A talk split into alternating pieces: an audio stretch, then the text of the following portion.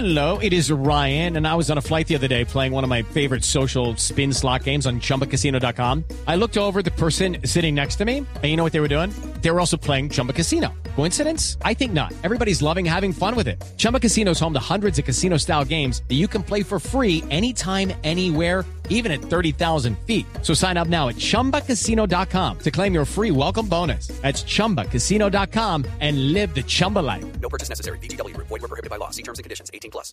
Son las 11 de la mañana, dos minutos. Mucha atención porque el expresidente Álvaro Uribe acaba de abrir la posibilidad de que se elija al candidato único del uribismo a la presidencia a través de una consulta popular. Vamos al recinto de Corferias. Allí se encuentra Diego Monroy. Eduardo, muy buenos días. Mire, durante el discurso de instalación del segundo día del Congreso Programático del Uribe Centro Democrático, el expresidente Álvaro Uribe Vélez, quien es cabeza de este movimiento, aseguró que no se descarta la posibilidad de que hoy se pueda escoger este candidato único en una consulta popular que se realizaría el próximo 9 de marzo. Escuchemos lo que dijo el ex vicepresidente. Si la convención continúa votando, se elige el candidato. Si la convención llegare a decir que elige el candidato por consulta, la convención tendrá que votar por eso. En este momento, lo que empezó ayer es para elegir candidato por votación aquí, pero la, la convención es autónoma.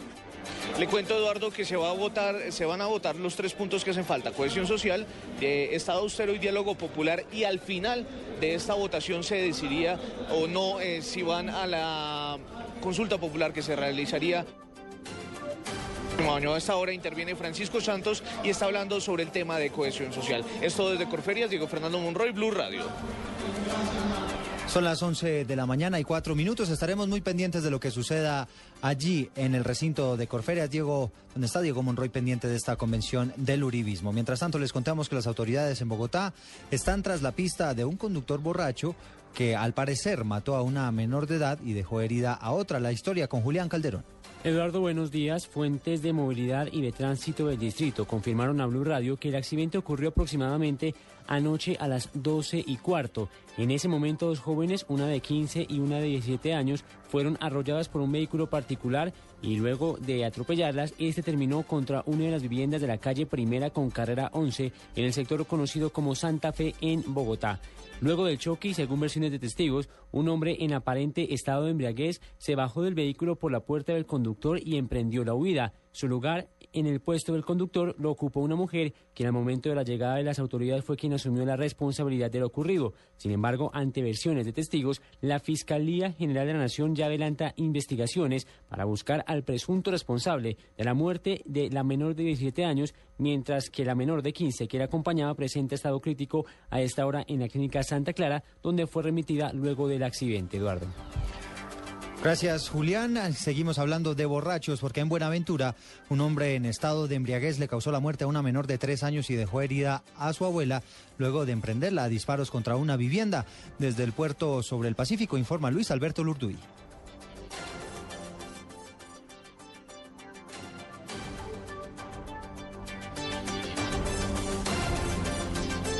La abuela de la menor identificada como Berliliana Silva, quien recibió cinco impactos de bala en su cuerpo, se recupera satisfactoriamente de sus heridas, dijo el director de urgencias de la Clínica Santa Sofía, médico Harold Arturo Pérez. La paciente en este momento se encuentra estable, este, ha recibido tratamiento por parte de tres especialistas, eh, traumatología, eh, ginecología y cirugía. Asimismo, los familiares como Marta Silva, tía de la menor, pide a las autoridades se haga justicia en el caso. Ay, le, le pido la justicia que averigüe el caso, que esto no quede así, era una niña inocente, una niña que no sabía nada de maldad. El sepelio de la niña María José Obregón será hoy a las 3 de la tarde en el cementerio central. Desde Buenaventura, Ángel Alberto Lurduy, Blue Radio.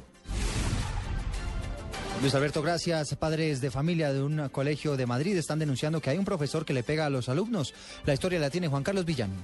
Buenos días, se trata de la denuncia de una madre de familia del colegio Cerrezuela, sede Loreto, en Madrid, Cundinamarca, quien asegura que su hija de 10 años fue agredida por una profesora que le causó una lesión en su ojo izquierdo. Pero también eh, varios padres de familia de esta sede educativa han denunciado que esta misma docente ha agredido y se comporta de forma violenta con los estudiantes. Incluso han denunciado que algunos padres de familia, algunos profesores, incluso el coordinador del colegio han sido atacados por esta docente. Este caso ya ya está en manos de la Secretaría de Educación de Cundinamarca. Mientras tanto, la profesora ha sido suspendida de su cargo. Juan Carlos Villani, Blue Radio.